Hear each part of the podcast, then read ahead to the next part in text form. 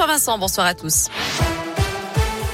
Et à la une de l'actu, la mort de Jean-Pierre Pernaud. Le journaliste est décédé à l'âge de 71 ans, atteint d'un cancer du poumon. Il fut le présentateur vedette du JT 13h de TF1 entre 1988 et 2020. Un record de longévité dans l'histoire de la télévision française.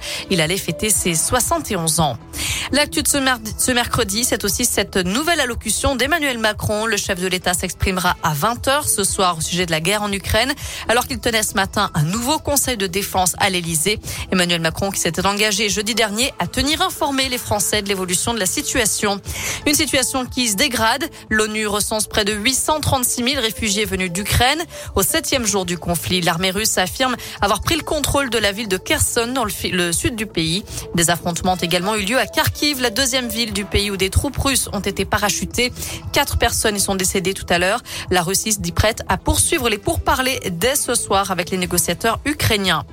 Dernières heures pour s'inscrire sur les listes électorales par Internet. Il suffit de se rendre sur le site élection.intérieur.gouv.fr et de charger une pièce d'identité ainsi qu'un justificatif de domicile.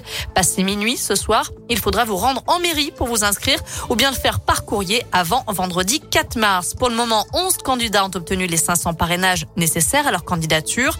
De son côté, Christiane Taubira jette l'éponge. Elle met fin à sa campagne présidentielle faute de parrainage. Celle qui avait remporté la primaire populaire n'avait recueilli hier que 181 signatures d'élus. Il aurait escroqué 300 000 euros à un couple de personnes âgées.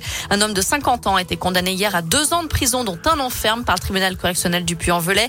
D'après le progrès, il aurait perçu cette somme entre 2009 et 2016 lorsqu'il gérait leur patrimoine. On termine avec un mot de football. Dernière demi-finale de Coupe de France ce soir. Nantes reçoit Monaco à 21h15. Le vainqueur ira rejoindre Nice en finale. Nice qui se qualifie en battant Versailles. Merci beaucoup Noémie, tu